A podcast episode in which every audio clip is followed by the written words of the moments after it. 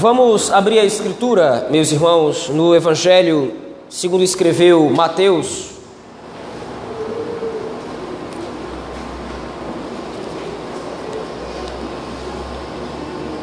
Evangelho segundo escreveu Mateus, capítulo de número 14.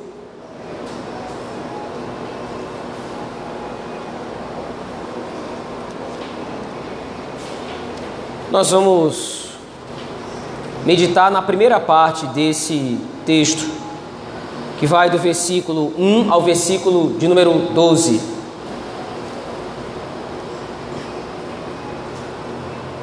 Evangelho de Mateus, capítulo 14, versículos do 1 ao 12.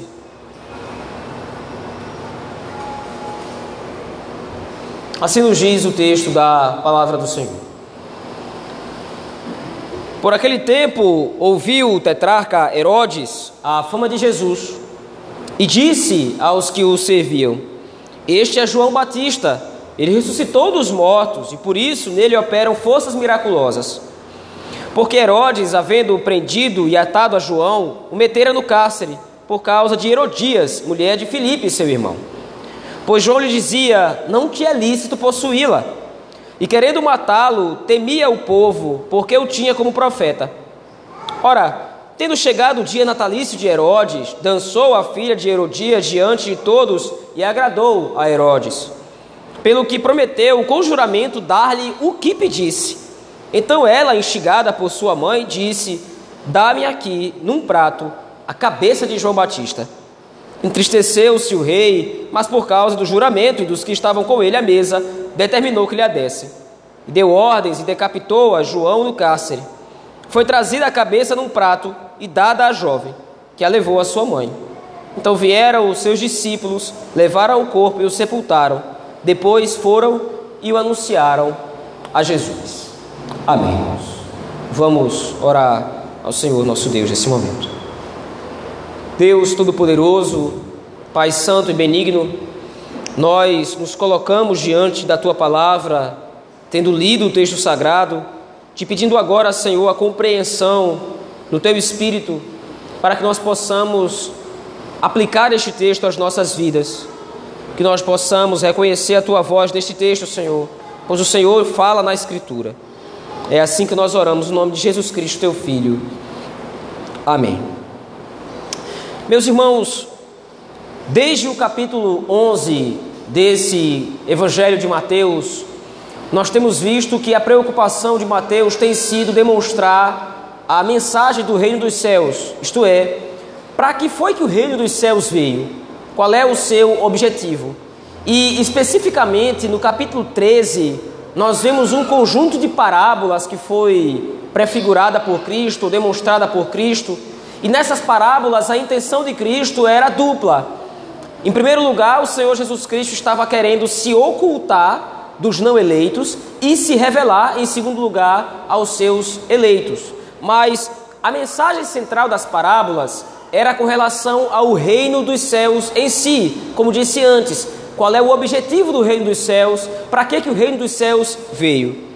Agora, a partir do capítulo 14 até o capítulo 17, versículo 27, a ideia de Mateus ela não vai ser muito diferente. Mateus continua preocupado em demonstrar como o reino dos céus ele é evidente para umas pessoas e escondido para outras, por causa da própria natureza do evangelho. Mas agora, ao invés de falar propriamente sobre o reino dos céus através de parábolas, Mateus vai demonstrar isso através da própria identidade de Jesus Cristo. Muitas pessoas vão compreender quem é Cristo por causa do poder do Espírito Santo. E quem é o Senhor Jesus Cristo? Ele é o Filho de Deus, ele é o Messias prometido desde o Antigo Testamento, ele é o cumprimento da palavra do Senhor para a redenção do seu povo. Essas três informações, elas só poderão ser obtidas ou compreendidas se o Espírito Santo conceder entendimento a quem ele deseja. Do contrário, a figura de Jesus Cristo, quem ele é e qual é o seu propósito, vai passar despercebido. O primeiro personagem, então, ou o primeiro exemplo disso, nesse capítulo 14, ou nessa quarta sessão do Evangelho de Mateus, é Herodes, como está descrito aí no texto. O versículo primeiro aponta que Herodes havia ouvido a fama de Jesus. E no versículo 2, o texto diz que ele disse aos que o serviam: Este é João Batista, ele ressuscitou dos mortos. Quando nós comparamos o evangelho de Mateus ao evangelho de Marcos, parece haver uma informação contraditória. Porque no evangelho de Marcos, especialmente no capítulo 6, dos versículos 14 ao 29, Marcos diz que Herodes havia ouvido boatos das pessoas falando que João Batista havia ressuscitado. Qual é a diferença entre os dois? Mateus está enfatizando aquilo que Herodes já estava dizendo, ao invés de se concentrar nos boatos como Marcos havia feito. O ponto em questão é que agora existe uma confusão sobre esse personagem que está realizando milagres. Herodes está ouvindo a fama de um certo homem que está ressuscitando mortos, que está curando enfermos, expulsando demônios e realizando todas as sortes de sinais e maravilhas e prodígios. O único homem a quem Herodes temia e que tinha as mesmas capacidades ou as mesmas propriedades era João Batista. E, segundo o Evangelho de Marcos também, todas as vezes que João Batista pregava, Herodes ouvia. De maneira que Herodes nutria no seu coração algum temor por João Batista. Entenda, não quer dizer que Herodes cria no Evangelho. Nós vamos ver que isso não acontecia daqui a pouco, mais à frente, o próprio texto vai demonstrar isso aqui. Mas de alguma forma, através da pregação de João Batista, Herodes se inclinava para ouvir João Batista. Tinha, certo, tinha certa afeição por João Batista, inclusive temendo como profeta, como diz lá o versículo de número 5. Herodes temia matar João Batista, mesmo diante da pregação de João Batista, uma pregação muito contundente. Herodes temia matá-lo, porque de alguma forma cria que ele era um profeta. Veja, a descrição que Mateus vai fazendo sobre Herodes, ela é uma descrição muito minuciosa. Esse Herodes não é o mesmo Herodes que persegue a Cristo. Logo no começo do Evangelho, já é outro Herodes aqui. Mas entenda, apesar desse momento ser um outro Herodes, lembre-se que Herodes ele é judeu, ou seja, ele conhece as escrituras do Antigo Testamento. Ele conhece todas as noções sobre o Messias, ou o que o Messias viria a fazer. Mas agora, apesar de tudo isso, mesmo que Mateus esteja descrevendo Herodes como alguém que temia João Batista, Mateus não está descrevendo Herodes como um homem crente. Mateus não está descrevendo Herodes como alguém que de fato fora convertido pelo poder do Evangelho. E é esse ponto que Mateus deseja destacar no texto para as pessoas que vão ler o seu Evangelho posteriormente, incluindo nós hoje. É possível que alguém esteja tão próximo do reino ao ponto de se afeiçoar ao Evangelho. Mas, mesmo que tenha certa afeição pelo Evangelho, mesmo que tenha certa afeição pela figura de Deus, não se trata de um convertido. O Evangelho, a salvação do Senhor, opera no coração transformação completa. O Evangelho opera no coração uma mudança de vida completa. Mas é possível que algumas pessoas, ao longo da nossa vida, irmãos, tenham ouvido a mensagem do Evangelho e tenham até se afeiçoado a ela, mas nunca vão se converter. Se os irmãos se lembrarem e voltarem no texto, na parábola do semeador, vão encontrar um exemplo que o Senhor Jesus Cristo já havia dado. Veja lá, no capítulo 13, a partir do versículo 10, o Senhor Jesus Cristo passa a explicar a parábola do semeador. Mas lá no versículo 22 do capítulo 13, o Senhor Jesus Cristo faz um destaque com relação a um tipo de terra específico que o semeador colocou a sua semente. O que foi semeado entre os espinhos é o que ouve a palavra.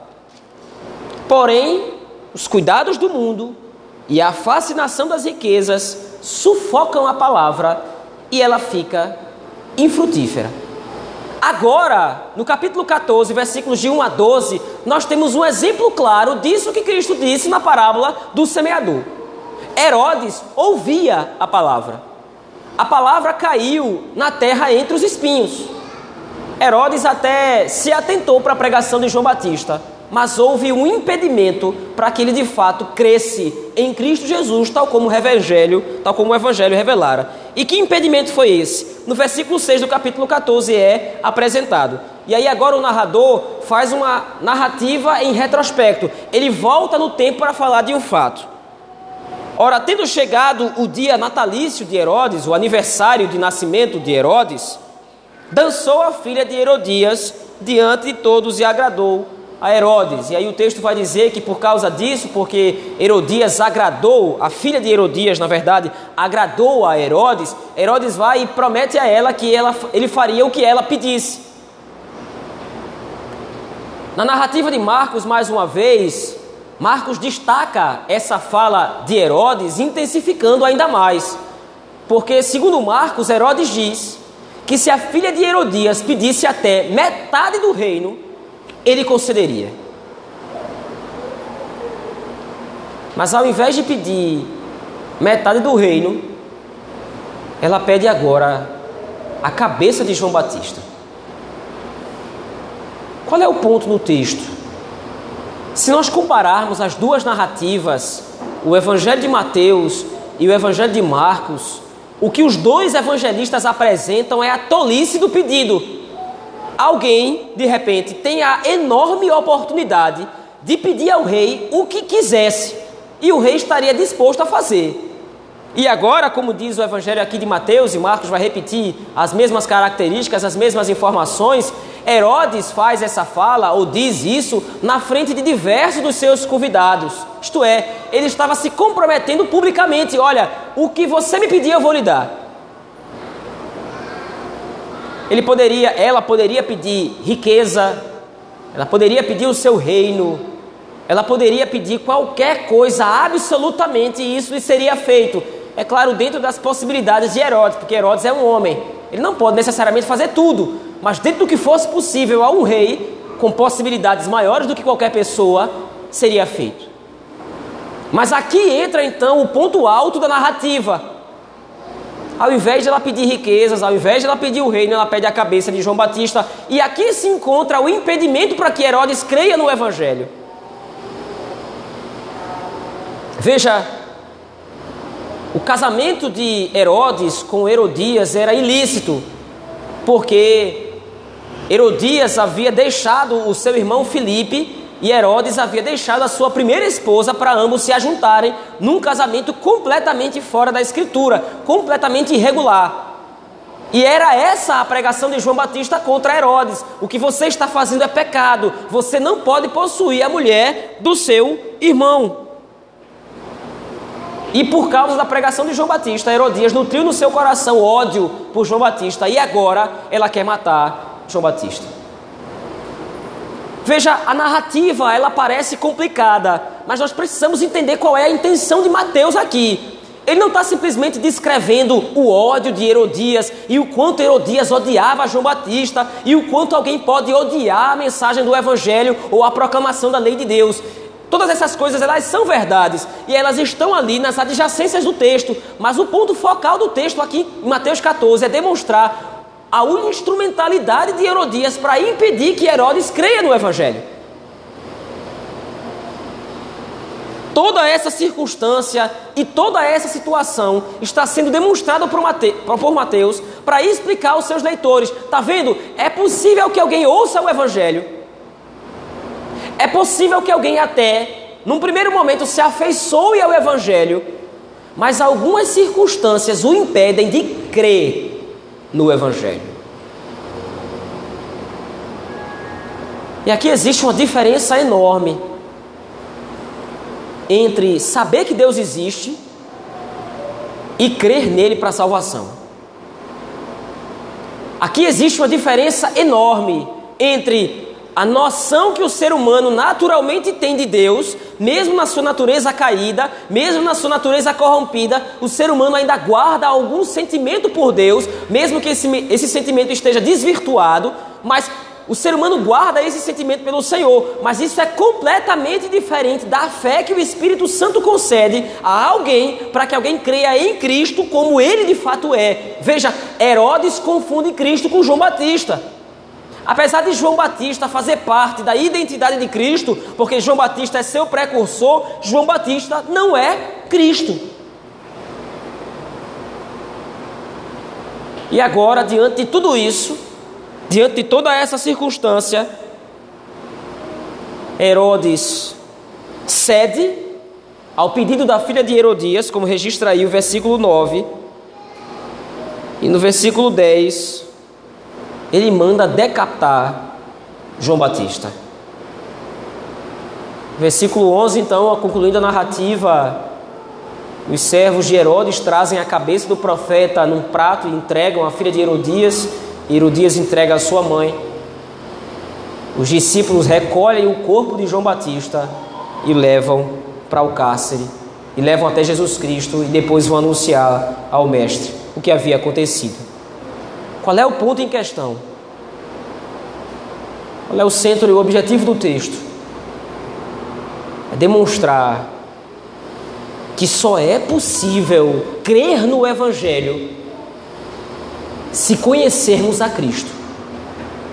Nós só podemos desfrutar da salvação, nós só podemos desfrutar da obra da redenção se nós conhecemos a Cristo como quem Ele de fato é, para que nós sejamos salvos ou para que alguém seja salvo, não é necessário alguém simplesmente se afeiçoar ao Evangelho. Ah, eu creio em Deus no meu coração. Não, é necessário que se conheça intimamente e profundamente a Cristo, coisa que Herodes foi impedido de fazer.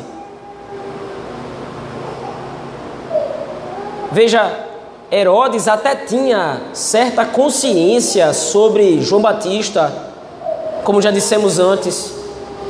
Herodes até tinha certa consciência, até certa noção sobre a história do reino, a história da salvação, e temia João Batista porque via nele um grande profeta, um homem capaz de realizar grandes coisas.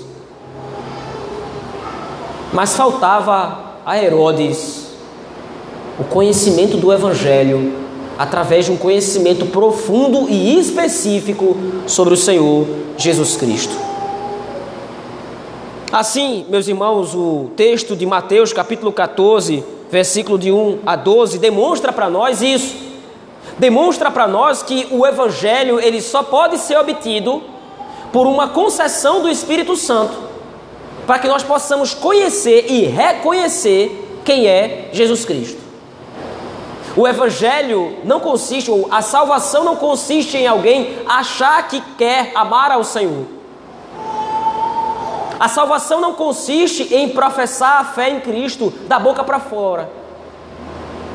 A salvação consiste em conhecer íntima e profundamente ao Senhor Jesus Cristo. Através da Escritura, através das Suas promessas, através das Suas obras, o Espírito Santo nos tem revelado a Cristo e somente por causa disso é que nós podemos dizer que nós somos salvos. É impossível que alguém seja salvo em Cristo sem ter intimidade com o Senhor através do seu Filho. É impossível que alguém seja salvo no Senhor Jesus Cristo sem que conheça profundamente a Deus através da revelação e o poder do próprio Espírito.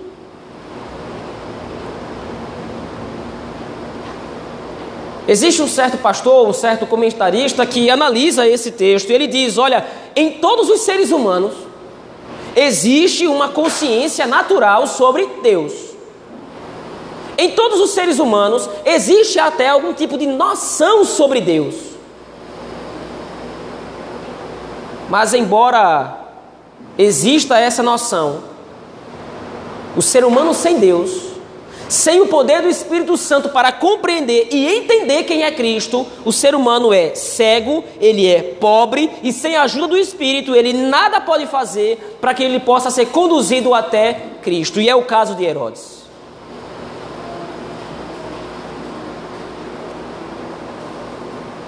Herodes estava próximo do reino por causa do, da sua afeição a João Batista. Mas mesmo que ele estivesse próximo do reino, ele não estava dentro do reino. É interessante porque, veja, entenda bem o texto.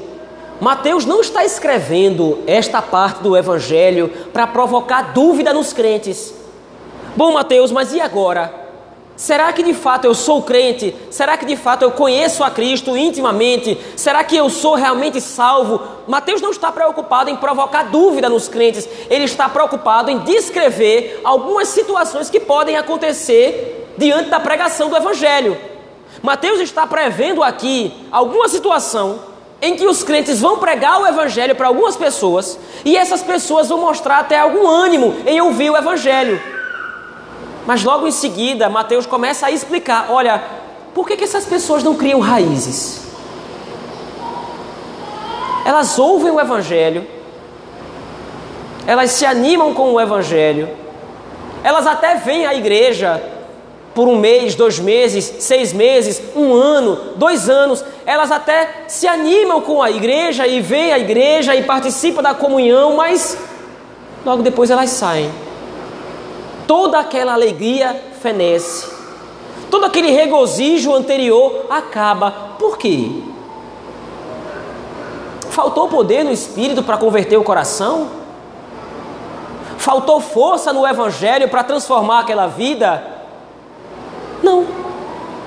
O que foi que aconteceu? Ela nunca conheceu a Cristo.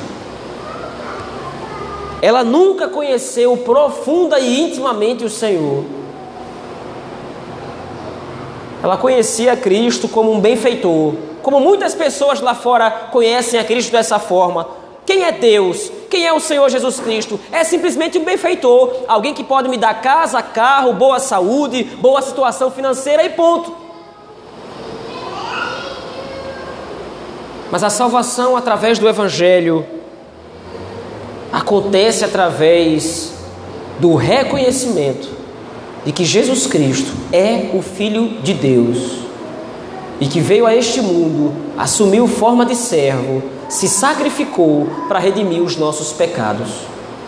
Esse conhecimento específico, esse conhecimento profundo, esse conhecimento claro sobre Cristo, que redunda em obras na minha vida, obras de arrependimento, só pode ser concedido pelo poder do Espírito.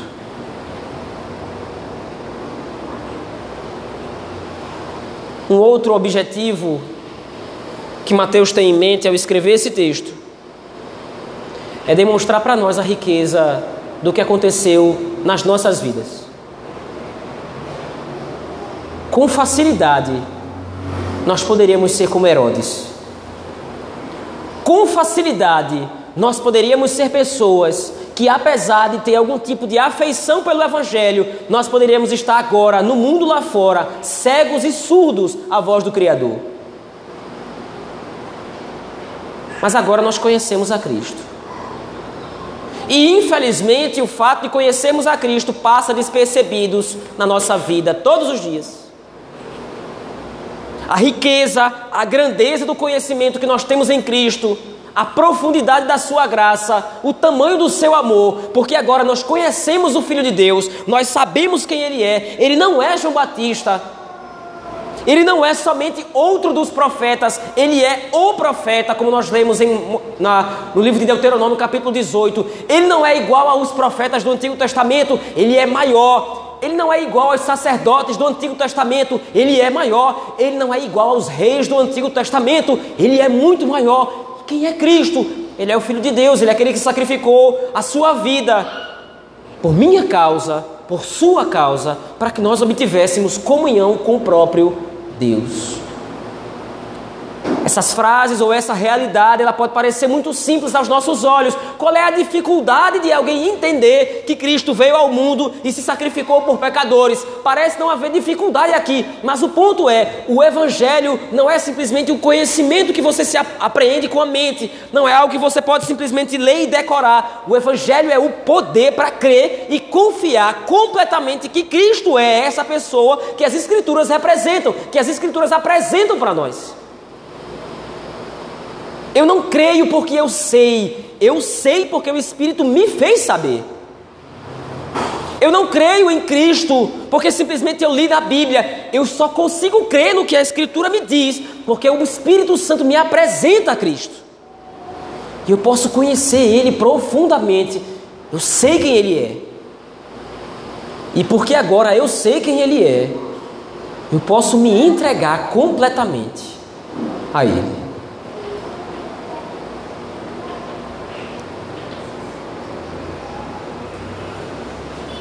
Aqui eu concluo, meus irmãos. Diante desse texto, e como nós vamos ver ao longo de todos esses capítulos, até o capítulo 17, versículo 27, até o final dessa quarta sessão. A partir desse texto, nós podemos compreender o tamanho da bênção que nós recebemos da parte de Deus. Que bênção! Conhecer quem é Jesus Cristo conhecer quem é o Senhor, conhecer quem é aquele que nos salvou e que nos redimiu. Antes nós estávamos no estado de miséria, antes nós estávamos no estado de ignorância, antes nós estávamos no escuro como Herodes estava. Mas agora nós somos trazidos à luz. Agora nós reconhecemos o Filho de Deus, nosso Rei e Senhor. Vamos orar o nosso Deus, meus irmãos. Pai Todo-Poderoso, obrigado porque o Senhor não nos deixou nas trevas do nosso desconhecimento e ignorância. Obrigado porque o Senhor não nos deixou à mercê dos nossos próprios pecados. O Senhor não nos abandonou no nosso estado de confusão, mas o Senhor nos deu conhecimento sobre quem é Jesus Cristo o Senhor nos deu o conhecimento de quem é o nosso redentor. E através desse conhecimento, o Espírito Santo nos deu fé para crer nele como nosso redentor, como nosso salvador. Nos ajuda, ó Deus. Guarda estas palavras em nosso coração. É assim que nós oramos, no nome bendito e poderoso de Jesus Cristo, teu Filho. Amém.